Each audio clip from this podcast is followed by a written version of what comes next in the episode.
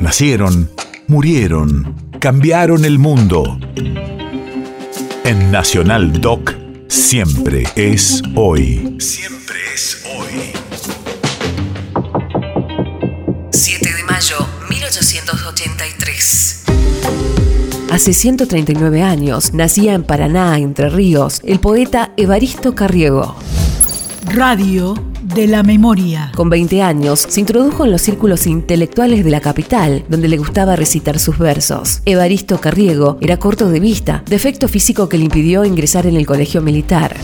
Jorge Luis Borges lo conoció personalmente porque era amigo de su padre y frecuentemente lo visitaba en su casa. Dijo haber descubierto la poesía de sus labios durante los extensos recitados que Carriego hacía de poemas de alma fuerte.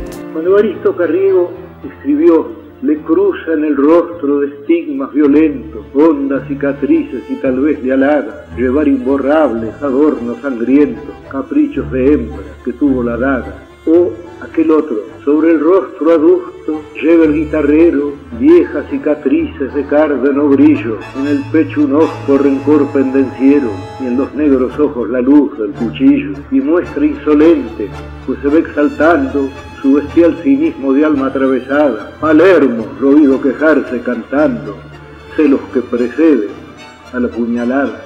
Ese tono completamente distinto de la costurerita que dio aquel mal paso y lo peor de todo, sin necesidad, o aquel otro poema del ciego, del ciego que llora recordando cosas de cuando sus ojos tenían mañanas. Pareces un verso del loco Carriego.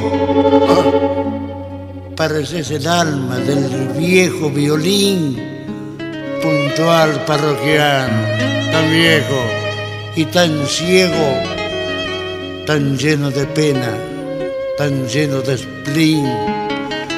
Cuando oigo tus notas, me invade el recuerdo de aquella muchacha de tiempos atrás, a ver, viejo ciego, toca un tango lerdo, muy lerdo y muy triste, que quiero llorar.